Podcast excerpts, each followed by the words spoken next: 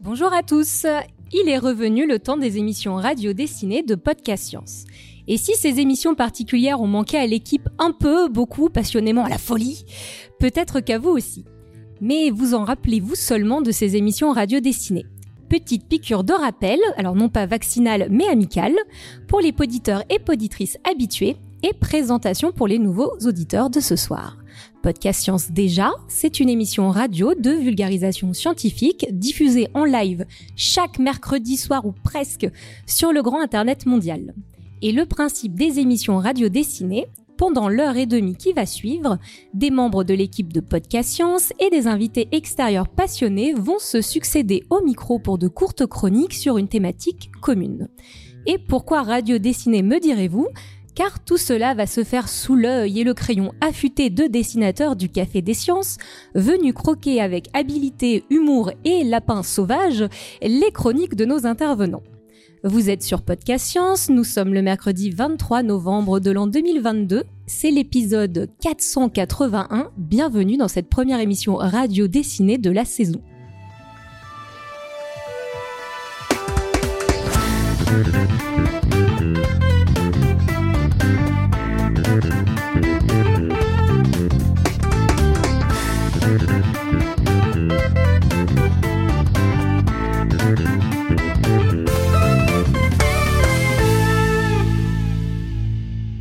C'est cette fois-ci à Paris que Podcast Science a posé ses micros pour cette émission dessinée. Nous sommes plus précisément sur le campus Paris-Cité, dans le hall des Grands Moulins, qui a accueilli ce mois-ci une exposition biodiversité. Mêlant photographie et enregistrement sonore, cette exposition vous propose de découvrir la richesse de la biodiversité urbaine. À l'origine de cette exposition, trois enseignants de l'université Paris-Cité. Un certain Pierre Kerner, plus connu de vos oreilles comme Topo, et deux de ses collègues, Christine Rampon, enseignante chercheuse à Université, il faut dire Paris-Cité, on m'a dit, et au laboratoire LBM de l'ENS, et Adrien Perrard, enseignant-chercheur à Université Paris-Cité aussi, et à l'Institut d'écologie et des sciences de l'environnement de Paris. Je vais leur laisser leur micro. Christine Adrien, pourquoi et comment elle est née cette exposition? Ok, merci. Donc euh, effectivement, notre euh, présentation va s'appeler Biodiversité avec un C, et vous allez voir qu'il va se décliner de différentes manières. Et donc, nous sommes ravis de vous accueillir au cœur de l'exposition Biodiversité avec un C comme Université Paris-Cité, tout d'abord. Même si l'urbanisation, l'artificialisation des espaces naturels est une cause du déclin des espèces vivantes, nos villes ne sont pas dépourvues de vie. Adrien, Pierre et moi avons monté cette exposition avec le pôle culture et la faculté des sciences de notre université, et nous sommes fiers de pouvoir vous la présenter de vous l'avoir présenté en tout cas. Notre objectif était de vous faire découvrir la richesse de la biodiversité urbaine à travers des photographies et des enregistrements, comme tu viens très bien de le dire. Alors d'où proviennent ces, euh, productions qui ont été euh, proposées, présentées pendant cette exposition? Donc en fait, ce sont des contributions citoyennes. La majorité d'entre elles proviennent d'un événement que nous avons organisé pour la première fois en Ile-de-France au printemps dernier avec Jérôme Mathieu, qui est un collègue de Sorbonne Université. Cet événement s'appelle City Nature Challenge. On l'a rebaptisé Défi Nature Urbaine en français. Cet inventaire express de la biodiversité urbaine est organisé à l'échelle mondiale et jusqu'en 2022, la France ne participait pas à cet événement, ce que nous avons trouvé très regrettable. En 2022, plus de 400 villes ont participé à cet événement et plus de 40 pays ont été mobilisés. Lors de cette première édition du défi francilien, un peu plus de 300 participants ont enregistré 5700 observations en quatre jours. Donc nous sommes assez fiers euh, de cette première édition. Et cette exposition a permis de valoriser une partie d'entre elles et nous sommes très fiers aussi d'avoir pu euh, monter cette expo pour faire ça. Il faut savoir que toutes les observations qui ont été effectuées pendant ce défi ont été déposées sur iNaturalist, qui est une version connectée des sciences naturalistes. Et donc, Adrien, pourrais-tu euh, nous expliquer en quoi cela consiste? Oui, bien sûr. Merci, Christine. Donc, euh, créé il y a une quinzaine d'années, iNaturalist est un outil gratuit qui comprend à la fois un site web et une application smartphone pour Android ou iOS pour documenter la diversité du vivant. Donc, au 7 novembre 2022, euh, iNaturalist contenait plus de 135 millions d'observations et presque 6 millions d'utilisateurs à travers le monde. Le principe de base de cet outil est simple. L'utilisateur va téléverser une observation d'un organisme, c'est-à-dire une ou plusieurs photos ou des enregistrements sonores, avec les informations associées, le lieu ou la date, pour rendre ces données disponibles à l'ensemble de la communauté naturaliste et scientifique. Cette observation sera traitée par des naturalistes, amateurs ou spécialistes, pour identifier l'organisme sur la plateforme. Mais vous pouvez vous-même proposer une identification sans les attendre. Pour les images, on peut avoir une première idée rapidement avec un outil très pratique qui a pu être développé grâce à cette communauté de naturalistes virtuels une reconnaissance automatique par intelligence artificielle entraînée par toutes les images identifiées du site. C'est pas parfait, mais ça donne une première idée. Donc iNaturalist apporte des données nouvelles sur la biodiversité, quelle espèce était où et quand, mais elle sert aussi de base à cet outil d'aide à l'identification qui rend la biodiversité plus intelligible, plus accessible à tout un chacun. Si vous voulez, on peut tester un outil de reconnaissance automatisée ensemble. Mais on va essayer avec un son euh, plus simple pour faire participer les poditeurs et les poditrices. Donc qui parmi vous reconnaît cette espèce? Vous pouvez lever la main. Donc euh, peut-être 10% euh, du public. c'est une espèce que vous connaissez. Hein. maintenant, avec iNaturalist, on n'a pas encore d'outils automatisés pour les sons, c'est simplement pour les images, mais il y a l'équivalent pour les sons. Euh, par exemple, Burnet, c'est comme un Shazam, mais pour les oiseaux. Donc vous allumez l'application et vous lui faites écouter le son. Vous appuyez sur le micro, ça enregistre, vous avez le sonogramme qui apparaît, vous sélectionnez la partie du chant qui vous intéresse, ça réfléchit, et résultat, le merle noir. Est-ce que vous aviez juste dans la salle ceux qui ont levé la main? Ah. Ça a le mérite d'être honnête. Donc le merle, c'est un oiseau euh, tout noir avec le bec jaune et euh, une sorte de monocle doré euh, qui est son iris jaune en fait, qui est très commun en ville, que vous avez certainement déjà vu, mais vous n'avez peut-être pas fait le lien entre cet oiseau tout noir et le, le chant qui est associé. Et du coup, ce genre d'outils sont utilisés pour documenter la nature en ville lors du défi nature urbaine. Et Christine, pourrais-tu nous en parler un petit peu plus de ce défi? Ok, donc la première partie qu'on souhaitait vous, vous montrer, c'est biodiversité avec un C comme cité. Et donc, euh, comme vous pouvez vous en douter, nos villes ne sont pas dénuées de vie. Et donc, dans la première partie de l'exposition, nous avons souhaité vous parler de synanthropie. Donc, on va relever les copies. Est-ce que vous vous souvenez ce que veut dire ce qui était présent, ou peut-être les poditeurs et les poditrices en ligne, ce que veut dire le mot synanthropie? Syn avec. Oui, j'espère que j'ai juste alors que ça va correspondre à mes notes.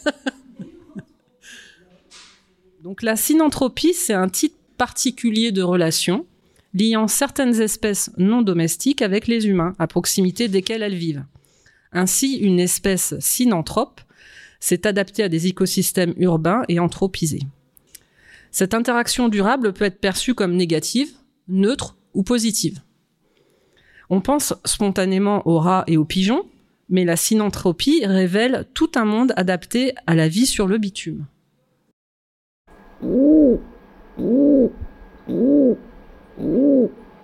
Cet oiseau, par exemple, le pigeon biset, est très commun en milieu urbain. Mais s'il pullule si bien dans nos villes, c'est qu'elle ressemble à son milieu naturel, les falaises. Comme ces falaises, nos immeubles sont des structures minérales et verticales. Ces immeubles leur offrent un cadre de vie cohérent avec leurs besoins. Donc, quand on pense à nature en ville, on pense souvent à ces espèces synanthropes, dont certaines comme le pigeon ou l'abeille, ont bénéficié d'un coup de pouce de domestication pour s'installer. Mais la biodiversité urbaine ne se limite pas à ces espèces communes. Et donc avec Adrien, vous allez partir à la rencontre d'autres espèces souvent plus discrètes. Avec la biodiversité avec un C comme communauté biotique. Nous avons baptisé le deuxième pôle de notre exposition la jungle urbaine pour mettre en avant l'idée que le milieu urbain, c'est un écosystème qui abrite toute une communauté d'espèces vivantes. Des espèces qui se révèlent aux observatrices et aux observateurs qui prennent le temps d'explorer leur environnement. Certaines espèces sont visibles à l'aurore comme les renards, d'autres se cachent sur les troncs comme certains mille pattes ou sous les feuilles ou dans les fleurs, d'autres encore font quelques millimètres ou se camouflent en mimant leur environnement. Sortez votre loupe, explorez d'un œil curieux votre jardinière, le parc de votre résidence, les arbres et les trottoirs de votre quartier, et vous pourrez découvrir cette biodiversité cachée et les histoires qu'elle tisse en silence, à l'ombre de nos immeubles. Avez-vous une idée du nombre d'espèces sauvages présentes à Paris, par exemple? En 2020, la ville de Paris a publié un atlas de la biodiversité, et ce sont plus de 2800 espèces sauvages qui ont été recensées sur le territoire en 10 ans. Et on découvre encore d'autres espèces aujourd'hui. Sur ces 2800 espèces, il y a plus de 800 espèces de plantes, de mousses, d'arbres, de fougères, il y a aussi des centaines d'espèces de champignons, de lichens, et il y a la faune, avec bien sûr les stars, le faucon pèlerin, le renard, la chouette hulotte, dans Paris, oui, mais bien d'autres, comme les tritons, les grenouilles, la dizaine d'espèces de chauves-souris qui chassent euh, leurs proies autour des lampadaires ou dans l'ombre des cimetières. Leurs proies sont des insectes, surtout, qui forment le groupe le plus diversifié avec plus de 1100 espèces recensées dans Paris.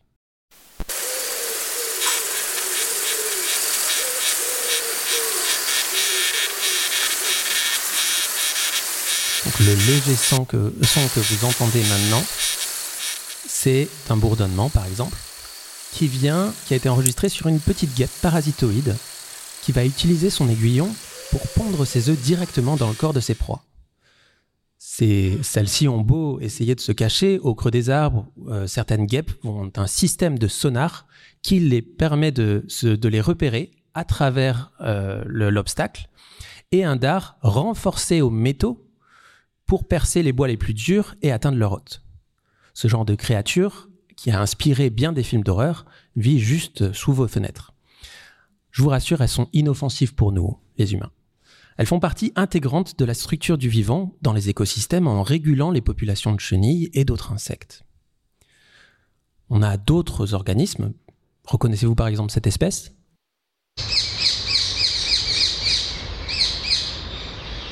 La perruche, effectivement. C'est la perruche à collier.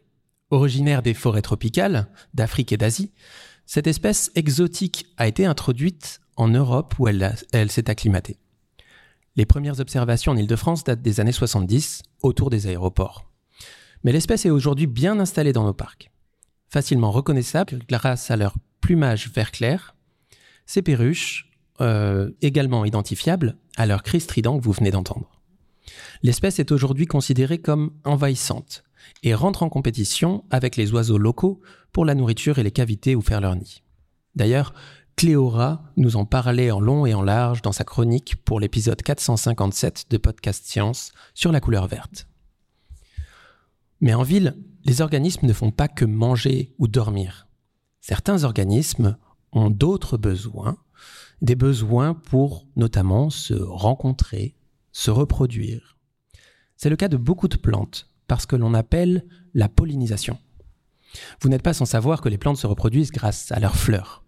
Or, pour qu'une fleur produise un fruit, et donc des graines, il faut qu'un grain, de pollen soit transporté sur le pistil, souvent avec l'aide d'un pollinisateur qui vient sur la fleur pour boire le nectar ou manger une partie du pollen. Mais on trouve à Paris des fleurs tricheuses, comme l'orchidée du genre Ophrys. Ce genre d'orchidée a adopté une stratégie écologique tout à fait remarquable, consistant non pas à offrir du nectar comme récompense, mais à utiliser un leurre la fleur a des sépales et des pétales verts ou colorés et pourrait paraître quelconque sans son énorme pétale du bas, foncé et velu, avec deux bandes claires qui imitent grossièrement une abeille aux ailes fermées qui se serait posée sur une fleur. Son mimétisme ne s'arrête pas là. Car c'est surtout grâce à son parfum, qui reproduit celui d'une irrésistible abeille femelle, qu'elle attire ses pollinisateurs, des abeilles mâles. Ces derniers sont tellement pressés de s'accoupler qu'ils se laissent fréquemment berner par cette poupée florale. Et en tentant son affaire, le mâle fait une pseudo-copulation et va se coller du pollen qu'il transportera vers une autre fleur s'il se fait encore berner. Ainsi, l'orchidée disperse son pollen sans avoir à produire de nectar sucré, ni à risquer de se faire manger son pollen. Ces quelques anecdotes sur la biodiversité urbaine vous montrent à quel point la communauté vivante est riche et intriquée. Malheureusement, nous ne connaissons qu'une fraction de ce qu'il y a à savoir sur ces péripéties qui se déroulent pourtant juste sous nos fenêtres. Ne serait-ce que recenser les espèces est une tâche monumentale, sans parler de les connaître. Pour ce faire, les chercheurs font donc de plus en plus appel aux citoyens pour les aider en contribuant à des projets de sciences participatives. Et donc ça va nous permettre d'enchaîner sur la troisième partie qui est biodiversité avec un C comme citoyen. Les sciences participatives ou sciences citoyennes sont des programmes qui offrent un cadre pour le public, pour que le public puisse contribuer à des avancées scientifiques. En science, il y a beaucoup de tâches qui requièrent énormément de travail et qui n'ont pas d'enjeu assez direct pour financer le développement de systèmes d'automatisation. L'acquisition ou l'interprétation de données liées aux étoiles ou à la biodiversité entre dans ce cadre. Or, ces activités peuvent être plaisantes en soi et des gens sont prêts à passer du temps pour faire ces activités, pour peu qu'on leur en donne l'opportunité. Comme l'exposition biodiversité s'appuie sur un tel programme, c'était l'occasion de mettre en lumière ces initiatives citoyennes pour, nous l'espérons, motiver de nouvelles et de nouveaux participants. iNaturalist est un exemple de programme de sciences participatives très simple. Vous prenez une photo, vous enregistrez un son, vous les postez sur iNaturalist et hop, c'est fait. Vous avez ajouté votre grain de sable à la connaissance du monde vivant mais il y a de plus en plus de programmes de sciences participatives avec différents degrés de complexité scientifique.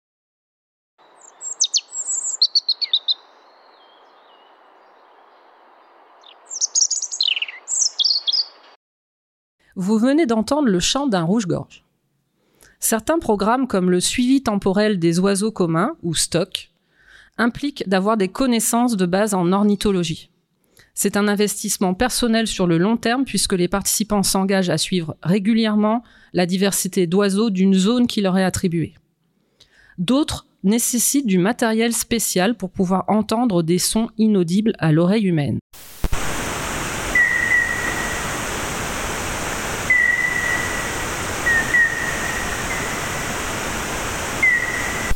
Ce son que vous venez d'entendre est un son modifié d'un cri. Est-ce que vous savez de quoi? D'une chauve-souris. Plus, plus précisément d'une noctule commune. Ce cri est suffisamment ralenti pour pouvoir être audible. C'est le genre de son que va récupérer le programme Vigikiro, permettant ainsi le suivi des chauves-souris. Dans ce programme, les participants vont font des sessions d'écoute nocturnes selon un protocole standardisé avec un matériel capable de capter les ultrasons. Mais la nuit, on n'entend pas que des chauves-souris.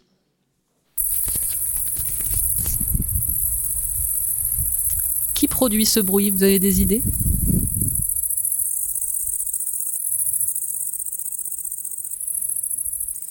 Lorsque les scientifiques du programme Vigikiro ont réalisé qu'ils enregistraient au passage des criquets et des grillons, ils ont eu l'idée de lancer le programme SON, SON. Ce programme réalise alors un suivi des orthoptères nocturnes et permet de recenser ces insectes chanteurs.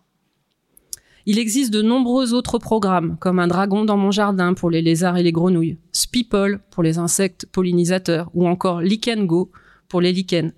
Beaucoup de ces programmes sont portés par le Muséum national d'histoire naturelle au sein du programme Viginature et Vincent Chassani et Isor Woods vous, vous expliqueront un peu plus tard en détail comment cela fonctionne.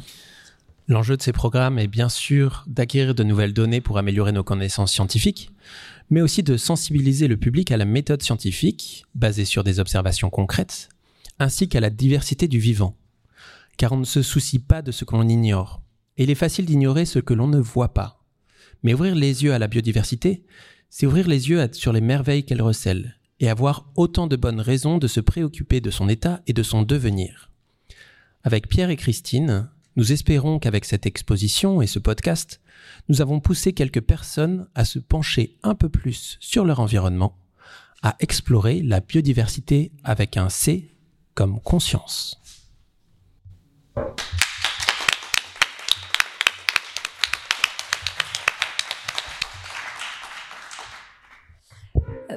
Bravo. Euh, merci beaucoup à tous les deux pour cette première et super chronique euh, qui permet, je pense, aux habitués de Podcast Science qui habitent parfois loin, voire très loin de Paris, de visiter aussi un peu cette jolie exposition biodiversité avec un C via l'émission de ce soir et également peut-être aux plus parisiens d'entre nous d'envisager leur ville et sa grande variété d'habitants un peu différemment. Euh, le premier habitant qui m'a accueilli à Paris, d'ailleurs, moi, lorsque j'ai emménagé dans mon premier petit appart d'étudiante, qui était dans cet arrondissement, c'était un pigeon. Euh, ou plutôt deux pigeons. Euh, en fait, c'était deux cadavres de pigeons, en réalité, qui étaient coincés dans ma bouche d'aération, que j'ai dû aller décoller en les plantant à coups de fourchette. un grand moment de vie, mais pas mon meilleur souvenir de cohabitation urbaine parisienne. Mais laissons de côté les histoires de cadavres pour une prochaine émission radio dessinée Putréfaction et revenons aux chroniques de ce soir. Vous nous avez parlé d'Inaturaliste, qui n'est, si j'ai bien suivi, qu'une partie finalement d'un panel d'initiatives bien plus large que ça pour nous permettre de devenir tous et toutes veilleurs de la biodiversité. Je vais donc laisser le micro maintenant à Vincent Chassani, enseignant en SVT et responsable du programme Viginature École au Muséum national d'histoire naturelle. Bah, bonsoir à tous, et tout d'abord merci de m'avoir invité. Je suis très très heureux d'être là pour plein de raisons. Une de ces raisons, c'est que l'exposition est magnifique et que euh, magnifier un pigeon ou un rouge-gorge euh, ou euh, d'autres petits animaux qu'on qualifie souvent d'ordinaires, bah, c'est déjà un beau défi. Donc c'est superbe, je suis ravi. Une autre raison, c'est que j'ai fait partie de cette belle université pendant 12 ans et revoir des têtes amicales, ça me fait bien plaisir. Et puis une troisième raison, on m'a toujours dit que j'avais un physique à faire de la radio, et donc c'est l'occasion ou jamais de tester cette, cet item, donc je ne vais pas m'en priver. Donc effectivement, je travaille depuis peu au Muséum national d'histoire naturelle à Viginature. Alors Vigie Nature, le terme est un petit peu insolite. Peut-être qu'une vigie, ça vous évoque plutôt la tour du Père Fouras dans Fort Boyard, je ne sais pas mais on va essayer d'élucider ce qui se cache derrière ce nom de Viginature. Alors pour ça, on va faire un petit saut temporel, on va aller dans les années 90, Christine en a un petit peu parlé, mais c'est une époque euh, durant laquelle les scientifiques ont commencé à se poser des questions sur l'effet des changements globaux, alors euh, réchauffement climatique, euh, pollution généralisée, artificialisation, sur la biodiversité. Et à partir de là, un constat s'est imposé. Peu de chercheurs en écologie en France et besoin de beaucoup de données. Euh, des données sur tout le territoire, sur toute la France, des données sur un temps long, donc c'est difficile de collecter ça. Donc pas assez de bras. Et c'est à cette époque que les sciences participatives ou citoyennes ont émergé. Et Viginature, c'est un pôle de sciences participatives important en France qui est au Muséum d'histoire naturelle. Alors Vigie, ça veut dire ce que ça veut dire, ça veut dire surveiller. Donc euh, c'est surveiller la biodiversité, et c'est ce que je vous propose, pourquoi pas, j'espère vous convaincre au travers de cette petite séquence, de vous engager dans ces suivis. Donc, euh, de manière concrète, euh, on va solliciter des citoyens pour nous aider. Alors, qui sont-ils, les citoyens en question? Plein de gens. Donc, ça s'adresse pas qu'aux spécialistes Viginature, ça s'adresse pas qu'à des naturalistes, ça s'adresse à des gens qui sont simplement amateurs, qui s'intéressent à ces questions-là. Ça s'adresse aussi au monde agricole, ça on le sait pas mais on peut demander des sciences participatives au monde agricole aussi, on les sollicite, des gens qui sont autour de l'agriculture et qui ont envie de connaître la biodiversité. On a une vision un peu peut-être caricaturale du monde agricole, mais certains sont mobilisés aussi dans ces programmes-là. Et puis un public aussi, des, euh, des, gestionnaires de parcs et jardins, ils participent aussi. Et puis un public qui me tient particulièrement à cœur, c'est le public scolaire. Donc euh, moi je suis responsable de l'antenne scolaire au Muséum d'histoire naturelle, Viginature École plus spécifiquement. Donc euh, c'est un public qu'on touche aussi plus particulièrement. Alors concrètement, qu'est-ce qui se cache derrière Viginature C'est quoi? Qu'est-ce qu'on fait? Qu'est-ce qu'on propose? Donc bah, il se cache, allez, 20 observatoires à peu près. C'est quoi un observatoire? C'est une structure qui va s'occuper de suivre eh bien, un groupe euh, taxonomique des plantes, des animaux, ou un groupe euh, fonctionnel des pollinisateurs, euh, les organismes du sol, par exemple. Et donc, il y a 20 observatoires différents qui vont s'intéresser à ces questions-là. Donc, qu'est-ce qu'on demande au public? Ben, On leur demande différentes choses. Je vais vous donner des exemples. Ce sera plus simple et plus parlant. On a des petits noms rigolos pour nos, pour nos observatoires. On a un qui s'appelle Opération Escargot, par exemple. Alors, Opération Escargot, c'est quoi? C'est un des plus simples. On dispose d'une petite planche par terre, on la surélève, et quand il fait sec, que font les escargots? Bah, Je vous le donne en mille. Ils aiment bien l'humidité, les escargots, donc ils vont aller se réfugier sous la planche. Et donc, il suffit d'aller soulever la planche, pas un jour de pluie, mais un jour où il fait sec, et d'aller euh, ramasser les escargots qu'il y a dessous, de les identifier, de voir quelles sont les espèces, quel est leur nombre, etc. Et puis des choses plus sophistiquées, dont Christine a parlé, euh, voir l'invisible avec Vigikiro par exemple, c'est un programme de Viginature. On s'intéresse aux chauves-souris. Il y a le stock dont tu parlais aussi, euh, qui s'intéresse aux oiseaux. Historiquement, les premiers programmes de sciences participatives, ça a été beaucoup sur les oiseaux, parce que les gens aiment beaucoup les oiseaux. Donc ça mobilise beaucoup de monde. Et puis, euh, il y a des tas de choses, ça continue. Il y en a un qui vient de se mettre en place, qui s'appelle Cubes, euh, pour qualité, pour alors cubes, ça s'écrit Q-U-B-S, pour qualité biologique des sols. alors qu'est-ce qu'on fait? On se met à quatre pattes, on pose un petit carré par terre et on va identifier la faune du sol que l'on a dans ce petit carré. En plus avec les moyens du bord, avec un petit aspirateur qu'on aura construit nous-mêmes avec un pot de yaourt. Donc c'est vraiment tout un programme. Et on va comme ça avoir accès à un pan de la biodiversité qu'on ne connaissait pas forcément. Donc euh, alors vous allez me dire, présenté comme ça, c'est de l'exploitation cette histoire. On exploite du monde et parfois même des enfants, le public scolaire, vous imaginez l'horreur. Donc l'idée c'est quand même qu'il y a une réciprocité. Euh, déjà les, chercheurs s'engagent à en retour informer sur les recherches qu'ils font autour euh, de ces données qu'ils ont collectées.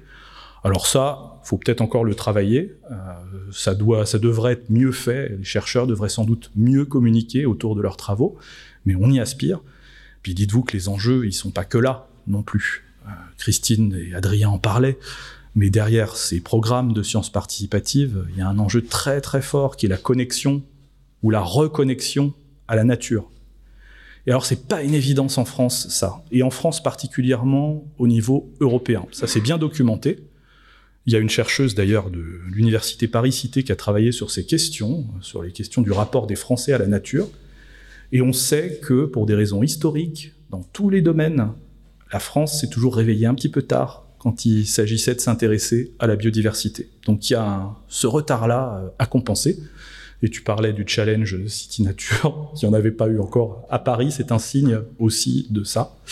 Donc il y a l'intérêt de connecter. imaginez des petits scolaires qui vivent en milieu urbain, euh, le fait d'aller chercher des escargots sous une planche, c'est peut-être la première fois qu'ils se sont intéressés à des escargots. Et quand on sait que euh, en France, il y a plus de 200 espèces d'escargots, je vous aurais demandé combien vous en connaissez. Vous m'auriez peut-être cité l'escargot de Bourgogne, le petit gris, et puis euh, c'est à peu près tout. Et pourtant, euh, il y en a plein d'autres. Donc l'enjeu, il est aussi là. Et puis, il y a aussi un autre enjeu, c'est qu'en faisant ça, ça peut paraître rébarbatif, on vous impose de faire des petits carrés, d'inventorier pendant des temps déterminés, donc il y a des protocoles qui sont assez stricts, mais l'enjeu, c'est aussi de comprendre un peu comment certaines sciences fonctionnent. Alors je dis pas que c'est la seule démarche scientifique qui existe, sinon mes amis didacticiens vont me, trucider, mais sinon, c'est quand même une démarche scientifique, je m'approche, voilà, parmi d'autres, et c'est l'occasion ou jamais de rentrer, de participer à la recherche et de rencontrer ce monde-là. Alors ça touche qui en fait? Ça touche combien de personnes cette histoire-là? Bah, dites-vous qu'il y a à peu près entre 10 000 et 50 000 personnes hors scolaire qui participent tous les ans. Alors c'est une fourchette large. Pourquoi 50 000 Ça, c'était les années Covid. On s'ennuyait un petit peu et on allait faire des choses dans son jardin. 10 000, c'est plus euh, le nombre de personnes qui participent en temps normal. Et puis, euh, les scolaires, alors là, euh, l'année dernière, par exemple, il y a plus de 10 000 élèves qui ont participé à ces programmes-là. Donc, il y a beaucoup de d'enjeux autour de ça, beaucoup de choses à faire. Et puis bon, bah voilà, maintenant, je vous ai tout dit. C'est le moment de vous engager. Pourquoi pas d'aller voir ce qui se passe du côté du sol? Parce que c'est bien beau les oiseaux, tout le monde s'y intéresse. Quand je vous ai cité les observateurs, là, presque tous, je vous dirais 80% des observations, c'était sur les oiseaux, hein, là, ce que je vous ai cité. Qui s'intéresse aux escargots? Qui s'intéresse au sol Qui s'intéresse aux chauves-souris? Regardez ce champ énorme d'investigation qui reste. Alors faites-le, allez sur Viginature, moi je fais de la pub en passage, allez sur notre site et découvrez euh, la diversité des programmes qu'il y a, et puis faites ce que vous risquez, qu'est-ce que ça vous coûte? Si ça vous coûte quand même une chose, de renvoyer vos données, faut pas oublier, parce que c'est à partir de ça qu'on peut faire de la recherche, donc euh, je vous invite à le faire. Voilà, bah merci beaucoup.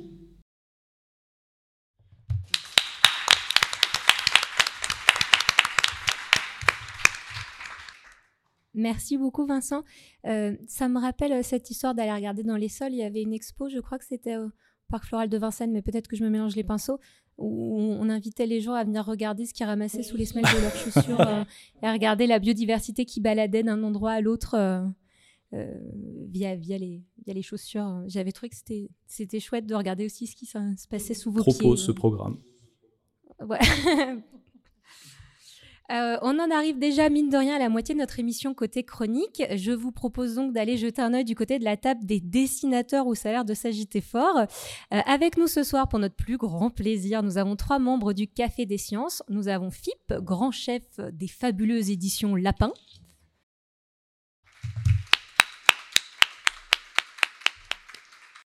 On a Mel Tom Tom, dont vous pouvez retrouver les œuvres sur son Insta, Mel je sais plus comment faut lire, tirer du bas, euh, Illus, ceux qui connaissent. Euh, voilà, merci.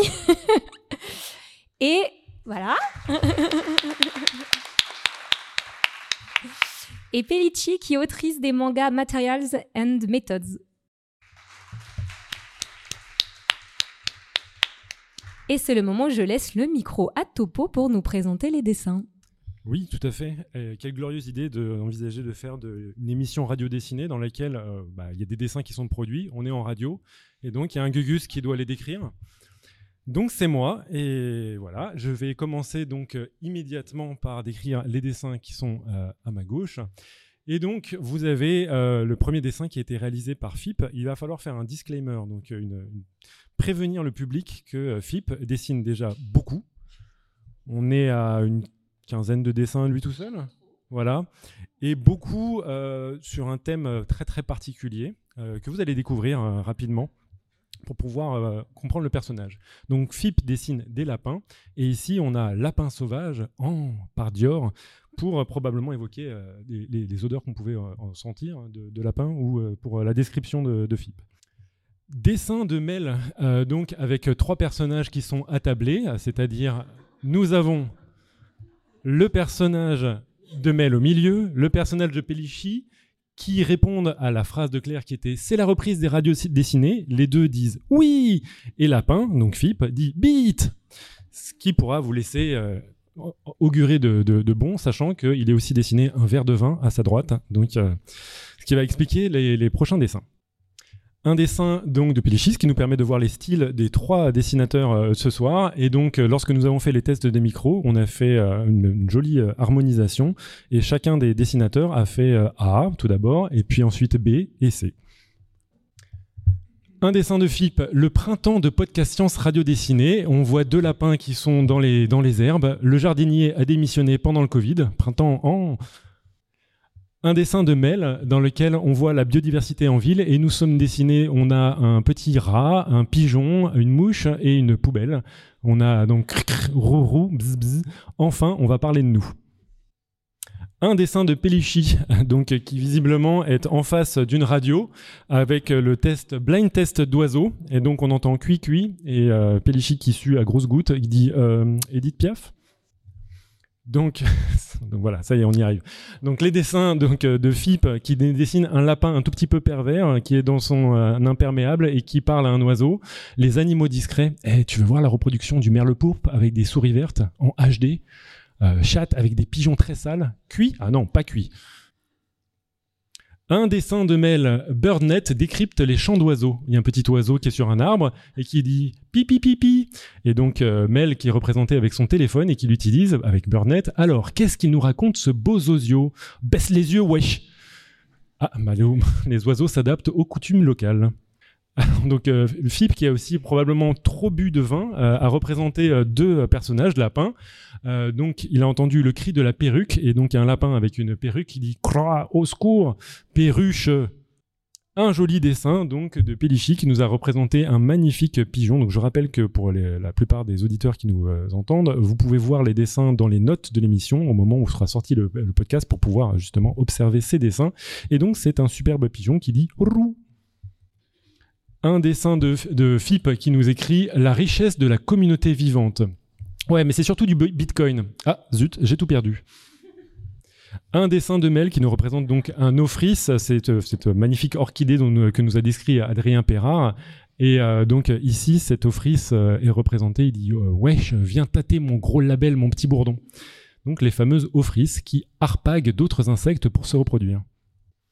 On a entendu des chauves-souris et FIP nous représente le cri de la chauve-souris, très connu, qui s'est dit Batman voilà, encore une fois, un magnifique dessin. Donc après cette fantastique euh, chronique de 20 minutes où Adrien et Christine essaient de nous, nous offrir à, des divers aspects de la biodiversité, avec biodiversité notamment qui se finissait avec un C comme conscience, visiblement FIP avait une autre idée et il a représenté donc un dessin, figure 1, les couilles, mais j'avais tout préparé et tout. Et donc euh, FIP représente aussi une radio qui dit, moi aussi, j'ai un physique de radio un dessin de Mel qui nous représente le père Fouras qui utilise Birdnet et Viginature à son échelle et qui dit euh, bah, Viginature par père Fouras, il y a beaucoup de mouettes. Merci, merci père Fouras, en effet. Euh, Fip qui dessine donc une personne qui est installée sur le haut d'un mât d'un bateau, euh, donc qui fait la vigie. Et viginature, c'est quoi? Déjà, c'est pas une vigie. Et merde. Et donc le, lapin qui est sur cette vigie qui, qui imite un oiseau, cuit un joli dessin donc de euh, Pelle euh, qui nous représente une personne qui est en train de photographier euh, la, biodiversité urbaine et qui prend en photo un oiseau sur un arbre, une araignée sur sa toile et une jolie fleur qui sort du bitume. donc, lorsqu'on évoquait justement, grâce à Vincent Chassani, que Viginature, c'est nécessairement exploiter des citoyens, FIP y a vu exploiter les enfants. Enfin Et donc, un père à son fils, tu commences à la mine lundi. Papo, voilà ton badge. Papou Et le petit gamin qui fait prout quand même. Il mérite bien d'aller à la mine. Et je pense que c'est fini.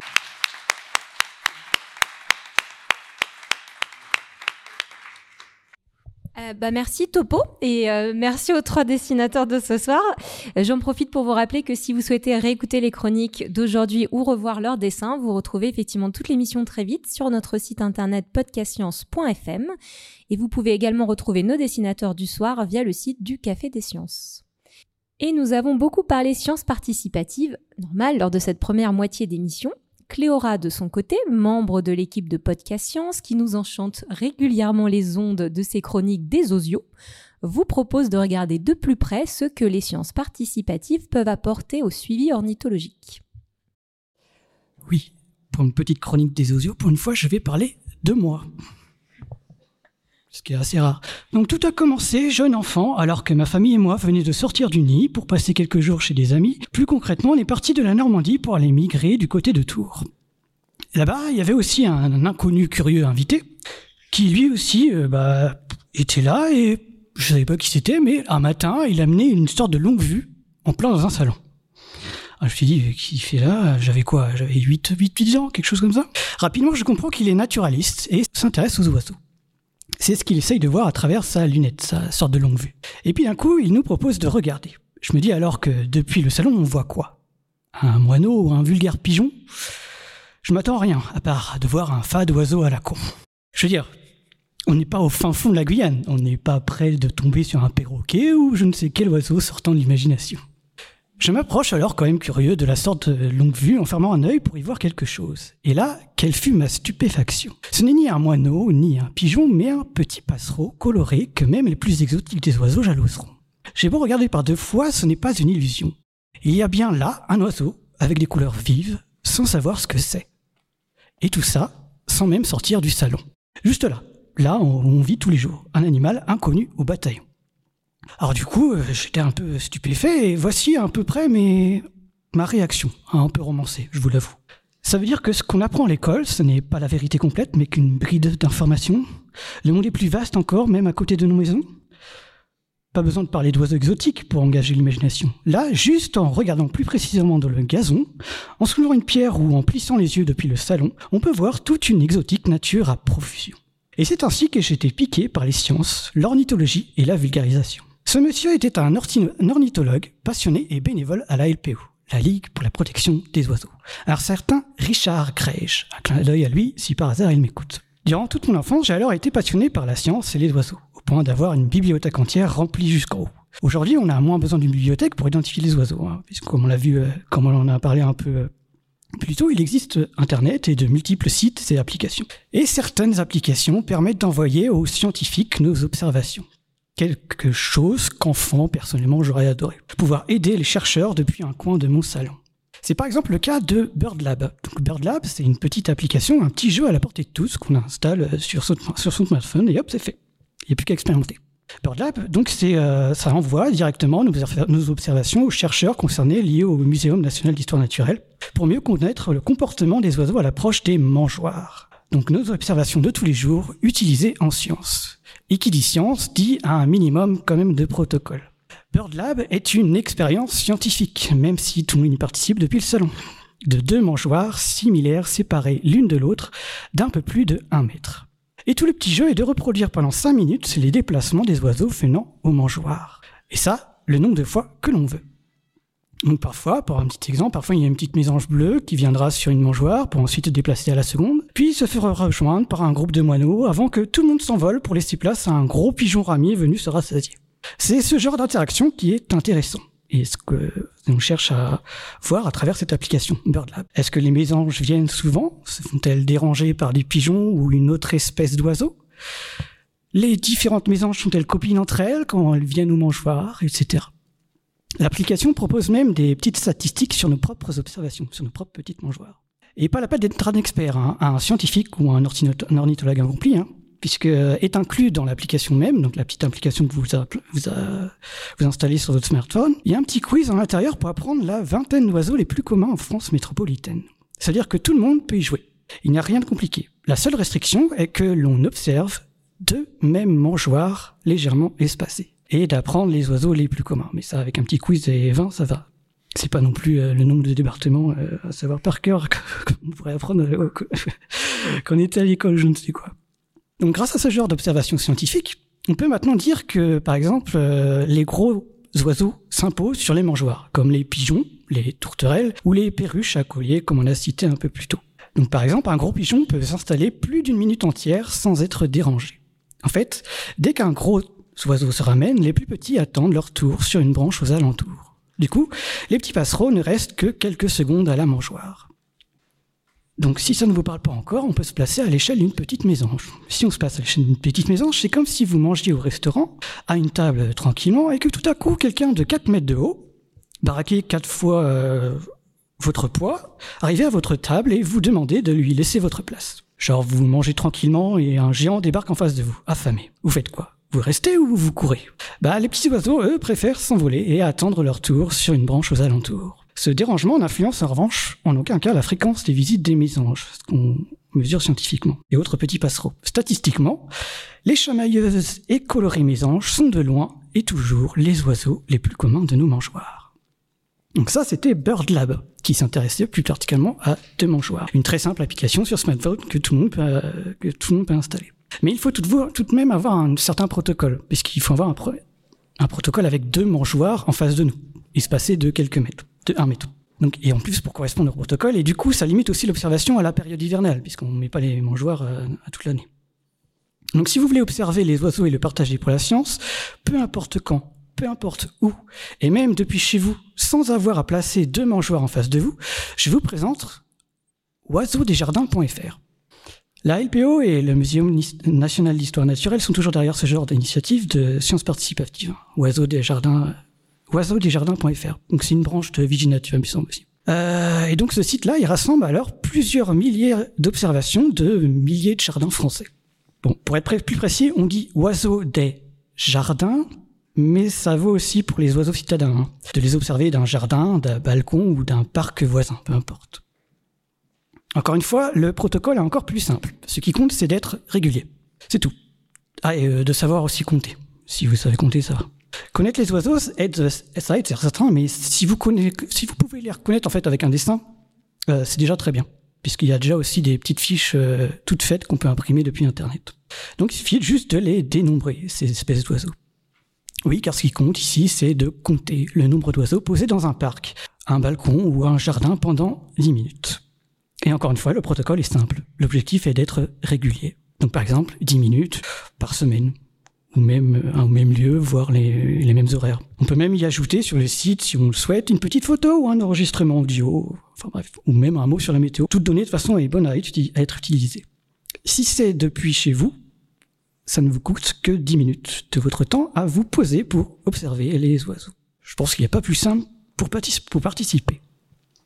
Donc par exemple, Durant mes dix minutes d'observation, j'ai vu se poser dans mon parc voisin deux corneilles noires, six mésanges bleus et une citelle torche-peau, un petit oiseau qui se balade sur les arbres, pour ceux qui ne connaissent pas. Je dépose alors mes observations sur oiseaudesjardins.fr en notant au moins le lieu et l'heure. Et je fais ça régulièrement, régulièrement au moins une fois par semaine. Et c'est déjà très bien. Rien de plus simple et accessible à tous, encore une fois tant qu'on s'est compté. En plus de cette possibilité, deux fois dans l'année aussi, euh, oiseaudesjardins.fr, il y a une sorte d'événement sur un week-end entier. En fait, au lieu de 10 minutes d'observation durant ce week-end, on propose d'observer une heure sans interruption. Par exemple, il y a tous les ans celui du dernier week-end de janvier. Et l'année dernière, l'événement a collecté un total de plus de 24 000 lieux observés pour plus de 700 000 oiseaux dénombrés. Et ça ne fait que de grandir d'année en année. Donc, rien qu'avec la science participative, de petites mains ici et là, on peut faire des miracles pour approcher le million d'oiseaux comptés en un week-end. Le prochain week-end, si ça vous intéresse, le prochain week-end de janvier est le 28 et 29 janvier 2023. Donc si vous voulez participer, notez 28 et 29 janvier. Et tout ça permet de savoir si la population de certaines espèces d'oiseaux évolue. Si certaines espèces migrent plutôt, si euh, Georges le rouge-gorge ou Marion le pinson boudent ou pas le jardin ou le balcon. En parcourant un peu les résultats publiés de l'année dernière, on peut dire que l'oiseau le plus abondant en nombre est le fameux moineau domestique suivi de la mésange charbonnière et la mésange bleue. Ça veut dire que le moineau domestique est celui qui se ramène le plus en groupe, en gang si on veut, avec plus de 150 000 individus comptés au total. On dénombre ainsi deux fois plus de moineaux domestiques dans nos parcs et jardins que de mésanges bleues. Quant à la moyenne du nombre d'oiseaux observés, on dépasse à peine les 30. C'est-à-dire qu'au bout d'une heure, on dépasse même pas les 30 oiseaux posés de, sur un lieu où on observe. Euh, ce qui est peu par rapport au début du protocole qui s'est déroulé en 2013 où on comptait plus de 40 espèces posées sur le même lieu. Donc on sait déjà que ça décline par rapport aux années. Ainsi, rien qu'en donnant aux scientifiques ce que nous observons de chez nous, ça aide la science autour des oiseaux et leur compréhension. Donc encore une fois, BirdLab, si on a l'application et des mangeoires identiques en face de nous, c'est quand même quelque chose à spécifique, et oiseaudesjardins.fr où on a juste à compter, puis reporter sur le site nos observations. Tout ça donc de chez nous. Même si cela ne vous suffit pas, que vous commencez à vous y connaître en oiseaux et que je vous dites que bon, euh, commence à bien les connaître les oiseaux, je, les vois euh, les mêmes euh, pendant, pendant plusieurs minutes, ça commence à m'énerver. vous pouvez aller encore plus loin.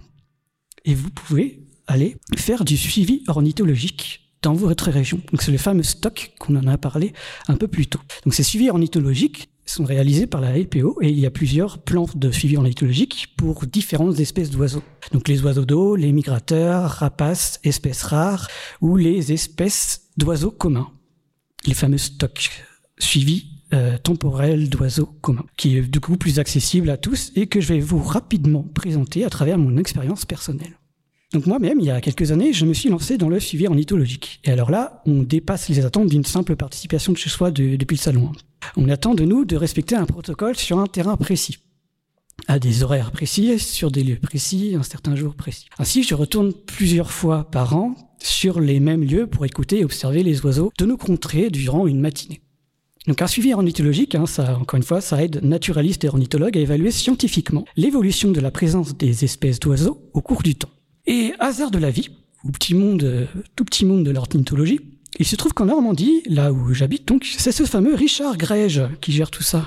Le fameux ornithologue dont je vous ai évoqué plus tôt, que j'ai croisé du côté de Tours. Alors la boucle, les boucles bouclées, depuis tout petit où il m'a éveillé à la curiosité, voilà aujourd'hui que je participe moi-même à observer et à partager ici aussi ma curiosité. Pour vous donner un peu euh, une illustration du protocole, un suivi ornithologique se fait sur un terrain précis, donc, euh, et la LPO nous, nous donne ou nous désigne une sorte, de terrain, un carré de 2 sur 2 km sur lequel on fait, on nos, petites observations. Et sur celui-ci, on y installe 10 points d'observation que qu'on garde en fait réguliers pour toutes les prochaines données. S'il y a plusieurs biomes ou plusieurs paysages, donc par exemple, moi de mon côté, euh, comme je suis dans la campagne, il y a beaucoup de champs, etc. Donc je vais privilégier là aussi euh, mettre un point, par exemple, au milieu d'un bois ou euh, au milieu là où il y a des habitations habitées. Et je fais une petite observation et à chaque point, c'est cinq minutes pour observer et écouter les oiseaux. Oui, car encore une fois, l'objectif est d'observer les oiseaux communs de toute sa diversité, pas uniquement ceux des villes. Et sur mon carré, donc par exemple, j'observe majoritairement, donc comme c'est en campagne, c'est des alouettes. Donc on en a un peu moins sur Paris, je vous l'accorde. Et euh, donc ce suivi temporel, c'est encore une fois ce, ce fameux stock qu'on a parlé plus tôt, ce suivi temporel des oiseaux communs. Ce suivi peut être aussi décliné en fonction du lieu. Par exemple, suivi temporel des oiseaux de montagne, ou en fonction de la, saison aussi. Suivi euh, durant période, période hivernale, par exemple. Personnellement, je priorise les observations printanières.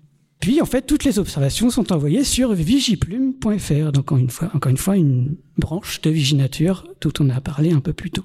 Grâce à ces vastes plans nationaux, aux multiples échantillons, on peut alors concrètement avoir une idée du comment évolue une population d'une certaine espèce d'oiseau. Par exemple, les bons vieux pigeons ramiers se portent bien. Ça, je pense que tout le monde l'a remarqué. Tandis que les tourterelles des bois et moineaux friqués tendent à se rarifier.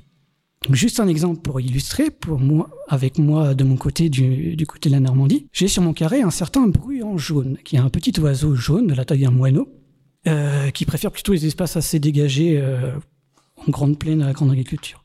Eh bien, en Normandie, ces fréquences d'observation tendent significativement à diminuer au fur et à mesure des années.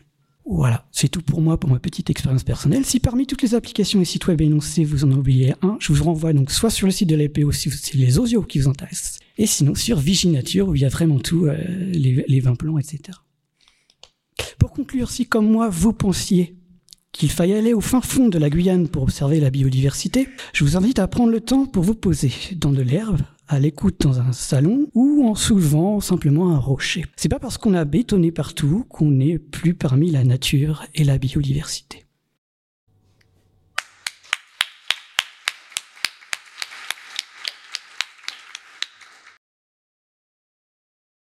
Merci Cléora. Euh, c'est marrant, grande amoureuse des oiseaux. Moi, je passe euh, d'ailleurs beaucoup de temps à regarder en ce moment sur mon balcon les petites mésanges bleues timides qui viennent à la cantine tous les jours. Une nuée de moineaux domestiques en groupe également, du coup, mais ça c'est normal. Mais j'ai pas de pigeons. Hein. Les pigeons rappellent que c'est dans les bouches d'aération ou rien.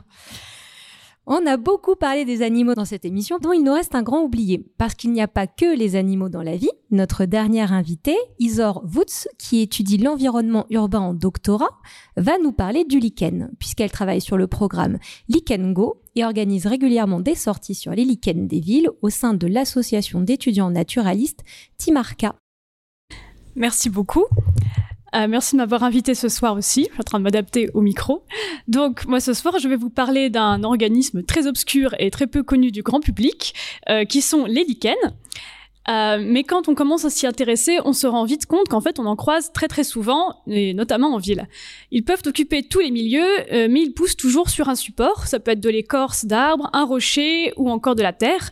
Mais attention, ils n'ont rien à voir avec le terme lichen que l'on emploie dans le domaine médical, qui désigne plutôt une maladie de la peau, je crois, mais c'est pas mon domaine. dans les lichens dont je vais parler aujourd'hui, euh, ce sont des organismes particuliers car ils sont symbiotiques. En fait, ils sont constitués d'une algue et d'un champignon. On peut les visualiser grossièrement comme étant un sandwich dont les tranches de pain seraient euh, du mycélium de champignons très dense et euh, la garniture au milieu, ça serait du mycélium de champignons euh, plus relâché dans lequel vivent des algues unicellulaires. Euh, qui vont du coup se retrouver protégés au milieu de ce mycélium. Ils vivent donc en symbiose. L'algue va faire la photosynthèse et apporter des sucres aux champignons, qui va en retour euh, apporter une protection à l'algue, mais aussi faire office d'intermédiaire avec le milieu extérieur en absorbant l'eau présente dans l'atmosphère et aussi l'eau de pluie, et ainsi apporter des sels minéraux à l'algue. Et c'est cette particularité qu'ils ont de pouvoir absorber les particules de l'atmosphère qui va faire des lichens de très bons indicateurs de la qualité de l'air. Certaines espèces sont plus résistantes à la pollution que d'autres, et ainsi la composition des différentes espèces qu'on va trouver à un endroit va donner des indications sur la qualité de l'air à cet endroit. Et c'est là qu'intervient le programme de sciences participatives Leak Go dont je vais parler aujourd'hui. Il a en effet pour objectif principal de connaître la qualité de l'air en ville à partir des espèces de lichens qui poussent sur les arbres, et son second objectif est aussi de mieux connaître la diversité des lichens des villes. Donc il est porté par Particité, c'est un observatoire de sciences participatives qui porte plusieurs autres programmes ayant tous pour but de mieux connaître l'environnement urbain. Euh, comme par exemple Écorsaire, qui étudie la pollution de l'air à partir des corps de platane envoyés par les participants. Et euh, Particité est aussi très en lien avec euh, Viginature, et il y a quelques programmes qui sont portés par les deux observatoires en même temps. Euh, pour en revenir à l'Ikengo, donc le protocole demande de trouver trois arbres d'alignement plus ou moins en ligne droite et qui doivent tous faire au moins 40 cm de circonférence. Les arbres doivent aussi faire au moins 2 mètres de hauteur et être plus ou moins droits afin d'éviter qu'un ruissellement d'eau plus important sur une face de l'arbre euh, ne vienne fausser les observations. On va ensuite diviser ces arbres en quadrats dans, lesquels on va faire nos observations. Sur chaque face de chaque arbre, donc face nord, est, sud et ouest, on va essayer de se débrouiller pour poser une délimitation de ces quadrats qui seront constitués de 5 carrés de 10 x 10 cm, placés les uns au-dessus des autres. Donc à participer, nous on utilise euh, des grillages de jardin dont les mailles euh, constituent en fait pile poil des carrés de 10 cm de carré, donc c'est très pratique. Et on va ensuite les attacher à l'arbre avec une ficelle qui va faire le tour de l'arbre et on, va la placer entre 1 mètre et 1 mètre 50 du sol. Donc vient ensuite la partie euh, amusante, parce que le reste c'était un peu la logistique, euh, qui va être d'identifier les espèces de lichens qu'on a dans ces carrés. Donc heureusement, on a aussi des outils pour ça. On va pas vous demander de connaître par cœur toutes les espèces de lichens qui poussent en ville.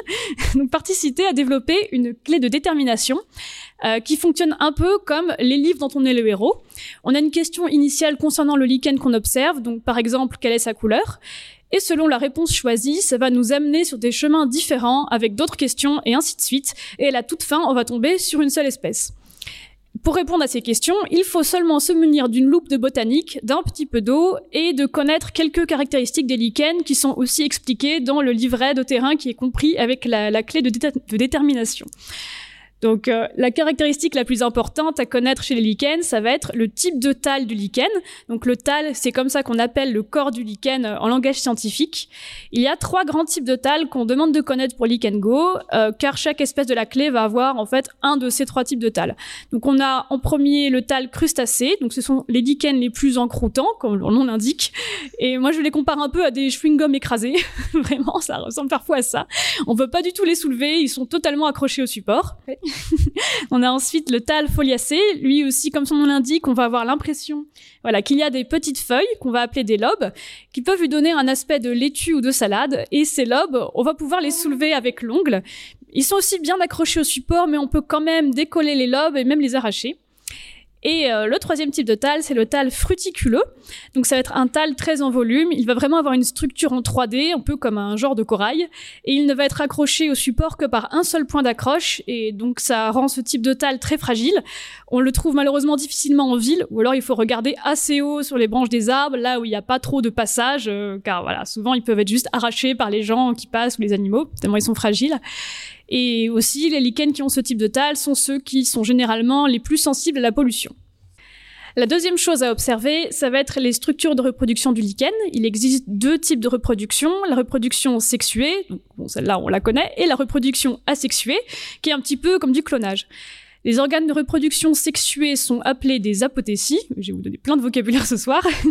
elles vont ressembler à des petites coupelles ou à des petites boules selon l'espèce et elles auront généralement une couleur différente euh, du reste du tal du lichen. Enfin, les organes de reproduction asexués sont appelés des isidis, il y a aussi des sorali. Euh, elles, elles vont ressembler à de la poudre qui peut rester sur le doigt quand on passe dessus. Certaines espèces de lichens ont tendance à faire principalement de la reproduction sexuée, alors que d'autres vont faire principalement de la reproduction asexuée. C'est pour ça que le type de structure de reproduction qu'on trouve sur le lichen va nous donner des indications sur l'espèce. Donc voilà, quand on a enfin réussi à déterminer une espèce, on va la noter sur une feuille de terrain, on va écrire dans quelle case on l'a vue, parce que je rappelle qu'on travaille sur des, des quadras, euh, donc par exemple dans la case numéro 2 en partant du haut de la face nord de l'arbre numéro 1, parce que attention, je rappelle qu'on a 5 cases de haut en bas sur chaque face d'un arbre, on a 3 arbres au total, ce qui fait 12 faces, et donc 60 quadrats d'observation si on prend en compte les 3 arbres. Donc euh, moi le plus rapide, ma petite technique, c'est d'y aller espèce par espèce, parce qu'une fois qu'on a réussi à déterminer une espèce, on l'a bien dans l'œil et on va plus facilement la reconnaître dans les autres cases. mais bon, c'est pas toujours possible parce que ça demande d'avoir assez de grilles pour couvrir tous les arbres en même temps. Donc si vous débutez, commencez peut-être simplement par le faire sur une seule face à chaque fois. voilà. Sur la feuille de terrain, on va aussi noter les coordonnées GPS du lieu et les espèces des trois arbres d'alignement qu'on a choisis. Et ensuite, pour que les données parviennent jusqu'aux scientifiques, il faut pas oublier de, les mettre sur Internet. Donc, il faut se connecter à Internet et les rentrer sur le site de Tela Botanica où il y a un projet dédié à Likengo. Euh, heureusement, on a de la chance car les lichens euh, vivent et poussent très lentement, donc on peut faire une même observation sur plusieurs jours, voire même plusieurs semaines, sans que la composition de lichen change drastiquement. Donc c'est assez pratique pour prendre la main. Il n'y a pas non plus de saison d'observation, euh, vous pouvez le faire tout au long de l'année. Il faut juste s'assurer qu'il ne pleuve pas, car les lichens ont tendance à tous prendre une teinte verte lorsqu'il pleut. En fait, c'est les algues à l'intérieur qui vont se réveiller et produire de la chlorophylle. donc ça va être plus compliqué. Euh, notamment car certains caractères de la clé de détermination euh, nécessitent de voir la couleur du lichen, et il y a même euh, une des questions qui est est-ce que le lichen change drastiquement de couleur quand on le mouille ou pas? Donc quand ils sont déjà mouillés, bah ça on peut pas le voir. Il n'y a pas de saison, mais, mais pas maintenant en fait. Oui, voilà, c'est ça. Plutôt quand il fait sec. Donc, au-delà du fait que c'est pas très agréable d'aller voir les lichens quand il pleut, bah, c'est aussi beaucoup plus difficile de les identifier. Mais le mieux pour apprendre tout ça, c'est d'aller sur le terrain. Et toutes les ressources nécessaires peuvent se retrouver sur le site internet de l'Observatoire Particité. Donc ça s'écrit P-A-R-T-I-C-I-T-A-E. Donc là aussi, il y a un jeu de mots avec cité, comme toute l'exposition de ce soir, mais ça s'écrit pas tout à fait pareil. Euh, vous pouvez retrouver du coup la fameuse clé de détermination, le livret de terrain où il y a toutes les, structures euh, dont j'ai parlé qui sont expliquées dedans. Et aussi, vous êtes les bienvenus si vous voulez participer à des sorties d'initiation au programme qui s'organisent régulièrement. Euh, souvent, c'est moi qui les anime, euh, moi ou d'autres de mes collègues. Donc, soit en suivant les actualités de participité sur leurs réseaux sociaux, ou alors avec l'association des étudiants naturalistes euh, Timarca, dont je fais partie. C'est une association qui est sur les campus donc bah, de, cette fac, Paris Cité, aussi à Sorbonne Université, et récemment, on s'est aussi implanté à, à Créteil. donc, j'en organise, organise une par semestre et euh, là aussi, vous pouvez être au courant des sorties via les réseaux sociaux et le site internet. Euh, le nom de l'association s'appelle T-I-M-A-R-C-H-A. beaucoup de noms emprunts du grec, donc c'est pour ça que je les, je les épelle. Et enfin, je vais aussi faire une sortie prochainement euh, le 28 janvier. Donc désolé, je te fais un peu de, de, concurrence avec le collectif du lac de Créteil. donc, donc voilà, j'espère que je vous aurai aidé à découvrir des espèces invisibles et que maintenant vous les verrez lorsque vous les croiserez. On en croise tous les jours mais en fait, on les remarque que quand on commence à s'y intéresser. Et je vous assure qu'une fois qu'on commence, bah, on n'arrête pas d'en voir partout. Merci.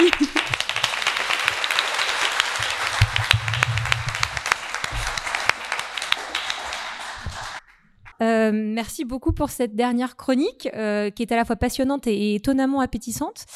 Euh, va y avoir un pic de vente des grillages dans les magasins, ils vont pas comprendre. De bloquer bien votre date du 28 janvier, c'est aussi l'anniversaire de ma maman, mais ça on s'en fout.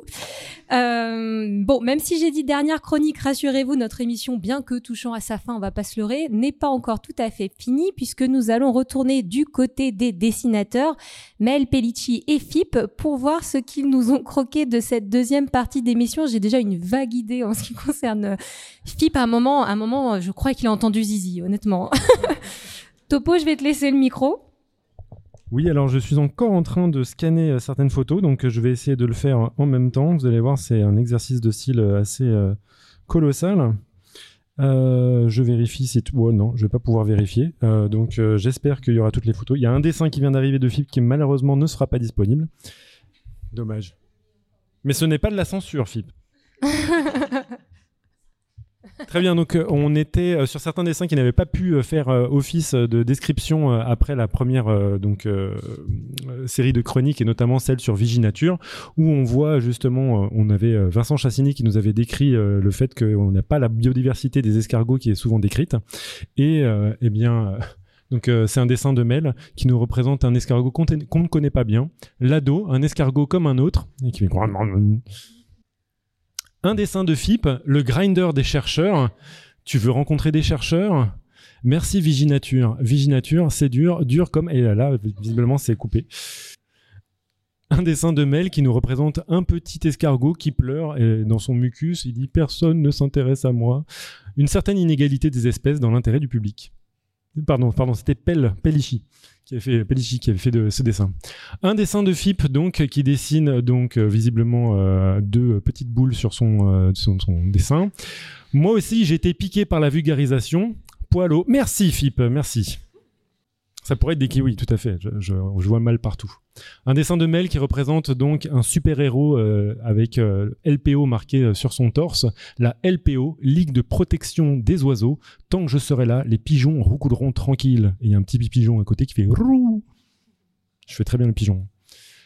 Un dessin de Phip, donc, qui nous représente visiblement une, scène de, sa vie. Donc, visiblement, Phip a deux poules. Il les a représentés à côté donc de pigeons. Et euh, il a fait une échelle des oiseaux. Il y a un, le moineau, deux, le pigeon, trois, les poules et quatre, Philippe. Et qui crie donc à ses poules Mais barrez-vous les pigeons euh, Ces poules qui sont surnommées Cthulhu et Raptor. Encore un dessin de Phip. Du coup, euh, il a visiblement entendu mal la citelle Torche-Peau. Il a entendu, lui, Torche-Bot, le nouveau Autobot.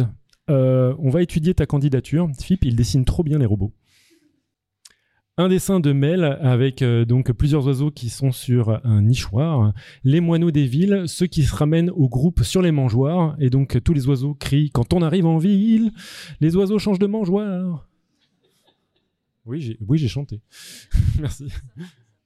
Euh, un dessin donc de Pelle qui représente quelqu'un sur un transat qui visiblement se la coule douce et qui écoute les chants des oiseaux. Je vous assure, je fais avancer la science un dessin donc de Phip avec quelqu'un qui est derrière les barreaux et euh, son geôlier.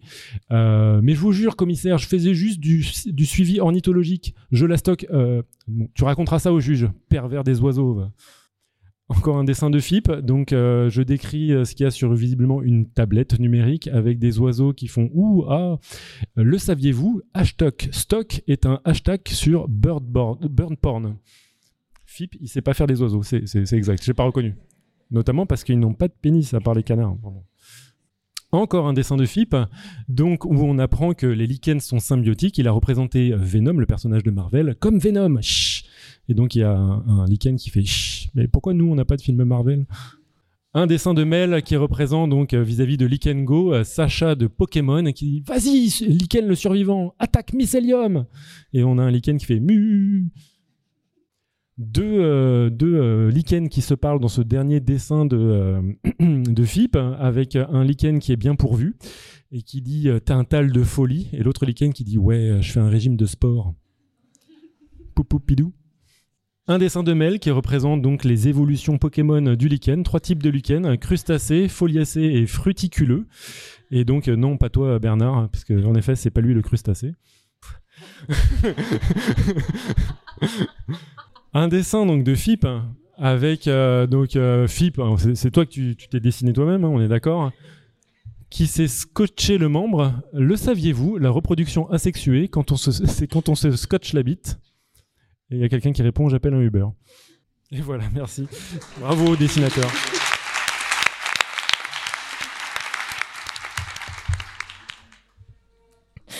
Euh, merci Topo pour le point de dessin. Encore merci à nos merveilleux dessinateurs qui euh, m'émerveillent toujours euh, de leur talent émission après émission. Je vous rappelle quand même qu'ils sont en train d'écouter les chroniques, de réfléchir à une idée et de la croquer en direct euh, pendant cette émission, ce qui est quand même hyper impressionnant comme exercice. Je reglisse rapidement que ceux qui le souhaitent peuvent retrouver toute l'émission chronique et dessin très vite sur le site internet podcastscience.fm. Vous pouvez également retrouver les dessinateurs sur le site Café des Sciences. Euh, c'est le moment où on s'approche de la fin de l'émission, donc je vais enchaîner un petit peu les remerciements. Je vous remercie également, vous, public, de ce soir, de vous être déplacés pour nous voir en vrai, euh, ce qui est toujours très agréable pour nous, euh, de vous voir en vrai aussi. Et comme il nous reste un peu de temps d'émission, ce que je vous propose peut-être, c'est qu'avec Topo, nous allons faire circuler un micro pour vous permettre de poser vos questions à nos chroniqueurs du soir. Donc si peut-être euh, Adrien, Christine et Vincent voulaient venir au niveau de la table pour pouvoir y répondre, merci. Merci, c'était fabuleux. Ça donne très très envie de, de faire ces petits jeux. Euh, et puis vous vous parlez bien. C'est d'abord deux minutes, puis après dix minutes. Mais alors du coup, moi je me lancerai bien. Euh, on en chie pendant combien de temps avant de comprendre vraiment comment ça marche, avant de reconnaître quelque chose? Est-ce que c'est pendant six ans où on comprend rien et après ça devient marrant? Ou en fait, euh, en fait, quand même, on peut s'amuser rapidement. Écoute, des élèves de maternelle y arrivent, pourquoi pas toi? C'était donc Vincent Chassani pour qu'on le reconnaisse. Plus sérieusement, c'est accessible tout de suite, c'est ça qui est bien. On progresse extrêmement vite et on peut tout de suite rentrer dans le jeu parce que les outils sont conçus pour euh, convenir au plus grand nombre. Moi, je voudrais euh, répondre aussi à, Madame qui posait la question. En fait, on peut vraiment s'amuser. Et il existe en complément d'e-naturalist SIC, qui est une application qui est liée d'ailleurs avec un e-naturalist, qui permet de découvrir euh, la biodiversité dans tout son ensemble. Parce que ce qui est intéressant, effectivement, c'est d'avoir une vision globale et lorsqu'on se promène, d'essayer de découvrir ce que l'on rencontre que ce soit une personne avec euh, un enfant en train de se promener, un photographe comme moi, euh, quelqu'un qui fait du sport ou autre, euh, il, est important de sensibiliser parce qu'on a souvent peur de ce qu'on ne connaît pas. Donc plus on fera connaître la biodiversité et les, sa richesse, plus cette peur disparaîtra et plus l'esprit de biodiversité sera accepté. Il est évident que si vous euh, avez une démarche euh, professionnelle, par exemple en horticulture ou dans le jardinage, vous n'avez pas forcément, lorsque vous êtes sur une tondeuse motorisée, la sensation de passer sur des animaux ou sur des plantes euh, d'une richesse exceptionnelle. Vous tondez un gazon qui va faire 3 cm. Ce qui est important, c'est de faire prendre conscience effectivement de l'impact que ça peut avoir. Et on essaye en faisant des photographies, de montrer, par exemple, ce que ça peut donner une fauche tardive au niveau de la richesse que ça amène au niveau de la biodiversité. Donc, euh, je dirais, il faut prendre les choses simplement. Il faut commencer avec un smartphone. C'est ce qu'on va faire effectivement avec la visite du 28 au, au, niveau du collectif du lac de Créteil. Et ça, c'est fait pour Monsieur Tout le Monde et Madame Tout le Monde, pas spécialement des scientifiques, mais après pour les orienter vers cette euh, démarche qui est beaucoup plus technique et beaucoup plus euh, scientifique qui correspond à certaines spécialisations. Je profite du début, il n'y a jamais beaucoup de questions, après il va y avoir moult questions. Euh, moi, je m'intéresse beaucoup aux bactéries. Est-ce qu'on peut jouer aussi avec les bactéries ou, ou est-ce qu'on peut faire qu'avec des choses qu'on voit à l'œil nu? C'est une bonne question parce que c'est probablement l'avenir des, des, sciences participatives, c'est de faire aussi des programmes de génomique et euh, donc qui donnent accès euh, à des choses moins visibles. Donc ça n'existe pas encore il y a tout ce qui se fait sur le blob et tout, mais bon, c'est autre chose. Mais il est possible que dans un avenir plus ou moins proche, il y ait des choses comme ça qui soient développées. Bonsoir. Comme je sais qu'il y a une chroniqueuse de Podcast Science qui me voudra euh, de ne pas citer la cécité botanique, puisqu'on a parlé beaucoup d'animaux et un seul représentatif euh, qui est euh, moitié plante, moitié champignon. Donc, est-ce que vous pouvez parler un petit peu aussi des programmes de participatifs concernant les plantes Est-ce qu'il y a une aussi grosse diversité que pour les animaux ou c'est tout regroupé sur un certain de plantes avec plaisir, et je disais à mes camarades que je m'en voulais parce que je n'avais pas assez parlé. Je peux pas parler des escargots et des plantes. C'est vrai que euh, bah, c'est le reflet un peu de la, de la société, ces programmes, et qu'il y a beaucoup de programmes vertébrés et un petit peu moins du reste. En tout cas, il y a un gros programme qui s'appelle Sauvage de Maru, qui est, euh, qui est connu autour des plantes euh, urbaines, où il s'agit d'identifier des plantes d'un interstice de trottoir, d'un pied d'arbre euh, ou autre.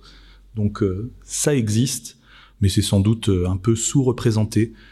Or, en France, il y en a d'autres, des programmes. Il y a des programmes sur l'Observatoire des saisons qui regardent un peu ça. bon, voilà. Mais c'est vrai, il faut le reconnaître. Les plantes sont un petit peu sacrifiées par rapport à d'autres. Et puis sur les plantes qui poussent en, tout en haut, euh, au niveau de la dune embryonnaire, il y a un programme aussi autour de ça, qui vont après euh, permettre la fixation, l'installation de, la dune blanche, de la dune grise derrière. Donc il y a un programme là-dessus. Ça s'appelle Plante Mère, ce programme. Euh, je voulais savoir s'il existait d'autres dispositifs de valorisation des participations à ces différents dispositifs de sciences participatives en dehors du champ scientifique, à savoir comme là dans l'exposition, qui mettent euh, en valeur aussi euh, l'aspect esthétique, euh, ici des photographies et même d'ailleurs des, prises de son qui ont été effectuées. Bah déjà, on peut parler de cette exposition biodiversité. Merci euh, l'Université Paris-Cité, merci le pôle culture d'avoir permis euh, l'existence et merci la faculté des sciences de l'Université Paris-Cité de nous avoir fait confiance pour pouvoir faire cette exposition. Euh, je pense qu'il doit y avoir euh, au, au, niveau du muséum, si je ne m'abuse, quelques initiatives dont va nous parler Vincent. Je les connais nettement moins, mais il y a des programmes de sciences participatives culturelles ou des recueils de témoignages de participants qui ont vu le, les paysages changer autour d'eux. Euh, il y a ce type d'action-là et c'est un champ assez diversifié. Alors, je suis pas assez calé encore pour pouvoir vous renseigner à fond là-dessus, mais ça existe. Les sciences participatives, ce n'est pas que scientifique. Alors moi j'ai une petite question aussi. Alors je dois me défaire de la pression sociale euh, de voir tous ces regards vers moi, ce qui a fait que j'ai mis beaucoup de temps à poser ma question. Ça va le faire, je parle beaucoup. Euh, ce que je veux demander, c'est que là, du coup, on a parlé de pas mal d'espèces qui euh, enrichissent la biodiversité, mais il y a aussi euh, des espèces exotiques envahissantes et tout un tas d'espèces qui limitent la biodiversité, même qui la mettent en danger. Est-ce que dans le programme de Viginature ou d'autres programmes dans lesquels on a parlé, il y a des initiatives citoyennes qui permettent de pointer du doigt ces espèces-là? Alors, vaste question, très épineuse question, parce que les plantes invasives, c'est aussi une question de posture culturelle. Et pourquoi considérer euh, les plantes invasives comme forcément quelque chose de négatif? Pourquoi ne pas les considérer comme des êtres, des espèces à part entière? Même un châtaignier qui fait partie de notre flore euh, maintenant euh, a été introduit à une époque, donc la considération de ces espèces exotiques envahissantes est toute relative.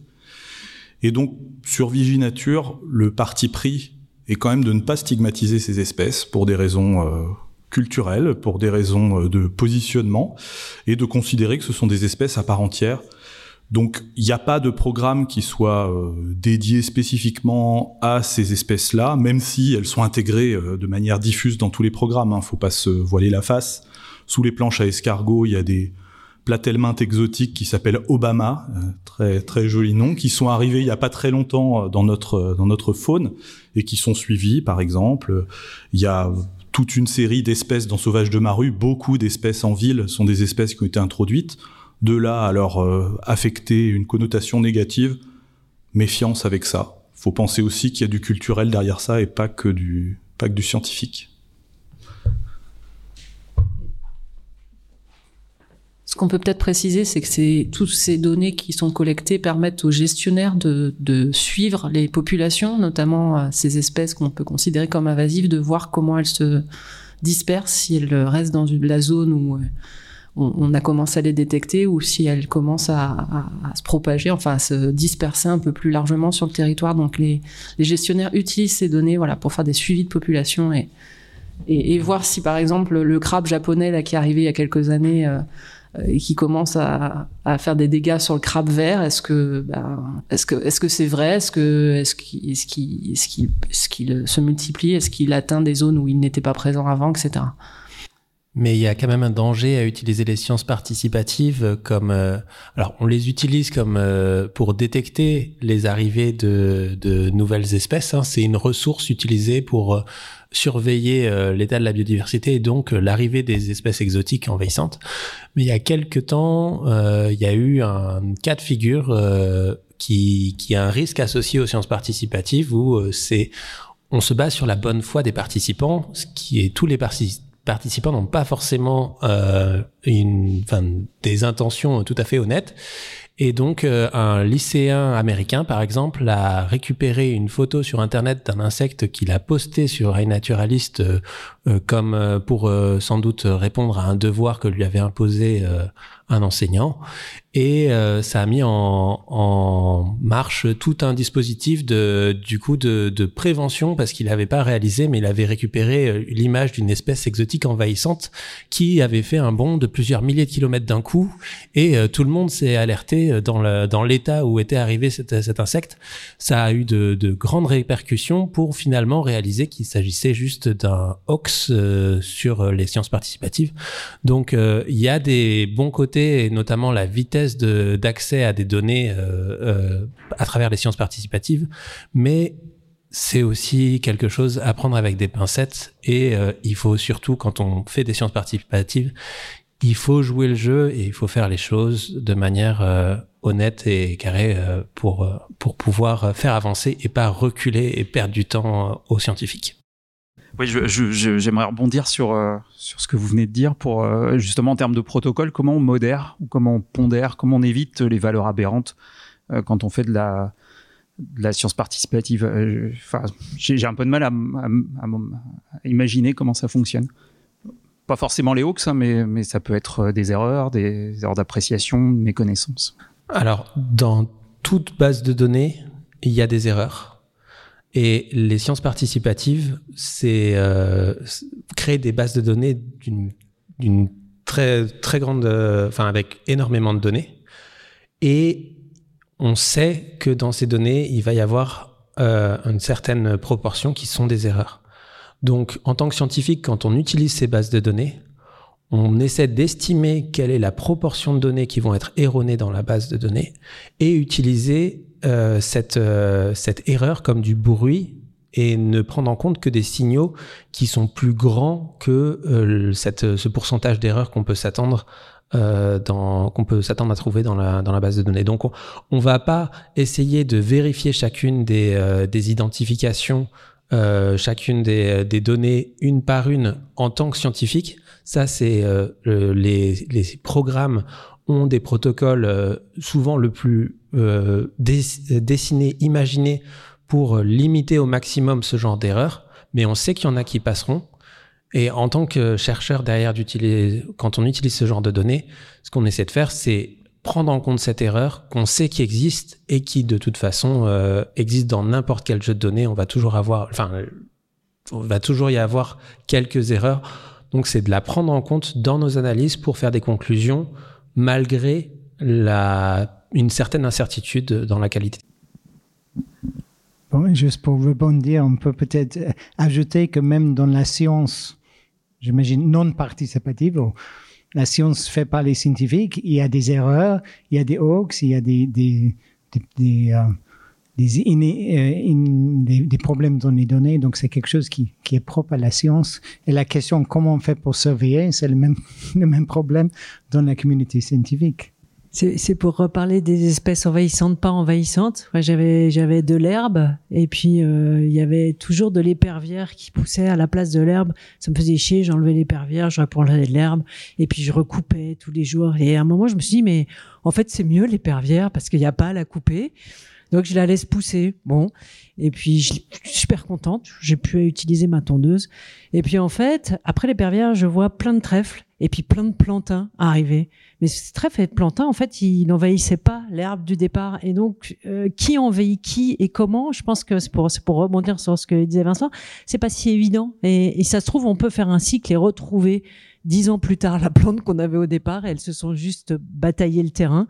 Et, l'histoire se fait entre elles sans, qu'on ait vraiment à, à, interférer. Moi, j'aimerais bien évoquer aussi euh, l'aspect ludique. Quelle est la démarche ludique à mettre en œuvre pour que le grand public puisse s'intéresser aux sciences participatives et par quels moyens les scientifiques peuvent aborder cet aspect de vision tout à fait différente de la recherche pure, qui est de sensibiliser et de donner envie. L'aspect ludique est, très important euh, pour l'engagement du public, mais c'est là où euh, justement on atteint une, euh, la limite de, bah, des capacités des chercheurs. Les chercheurs sont pas réputés pour être des gens qui parlent, qui savent très bien parler au public et, et engager le public. Mais les chercheurs sont pas tout seuls dans les sciences participatives et c'est là où euh, on fait appel à, à, des personnes qui vont être euh, dédiées dans la communication. Et un programme de sciences participatives, c'est pas quelques il y en a certains qui commencent comme ça, mais c'est rarement quelques chercheurs dans leur coin qui font un programme de A à Z.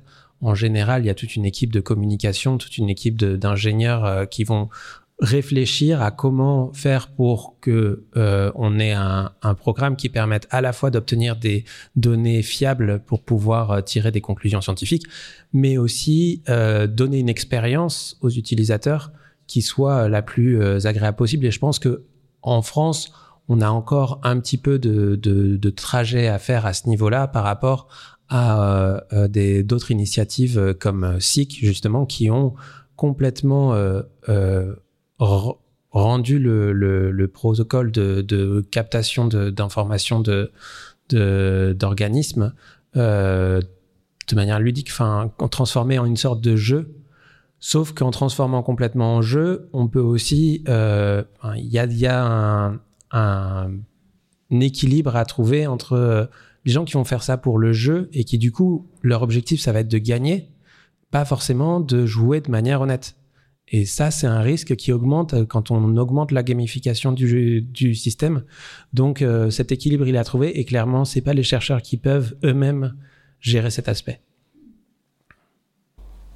BirdLab, qui était évoqué tout à l'heure, est un bon exemple d'un outil qui est relativement euh, ludique, qui marche bien pour cette raison, tout en fournissant des données intéressantes. C'est assez unique dans les sciences participatives. Et puis, on peut aussi dire qu'il y a un certain nombre de collègues qui ont participé au défi, qui nous ont dit euh, si c'est juste pour avoir 200 euh, espèces dans mon smartphone, ça m'intéresse pas. À quoi ça sert?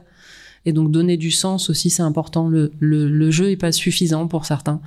Euh, effectivement, SIC, c'est comme euh, il faut il faut collectionner les, des choses. vous avez un défi à relever, mais pour certains, il y a ça, ça perd un peu son, son, son objectif scientifique, l'objectif qui est qui est la recherche, le programme de recherche qui est derrière.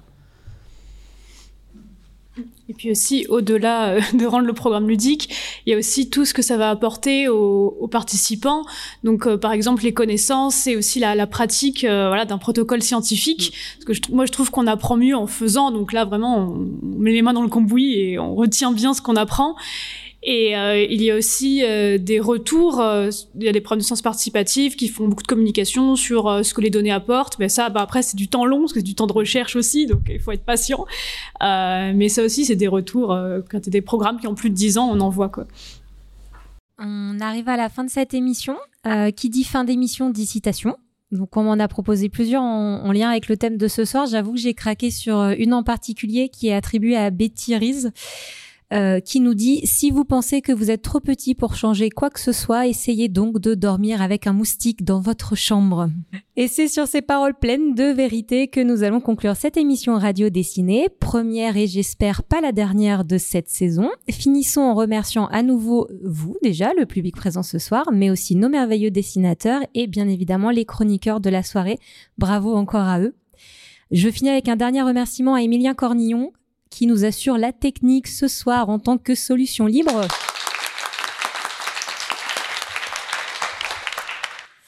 Merci. Solution Libre, c'est l'entreprise cachée derrière QTG, une chaîne YouTube de vulgarisation en informatique. Le dernier mot de la fin, comme toujours, en attendant que servir la science soit votre joie.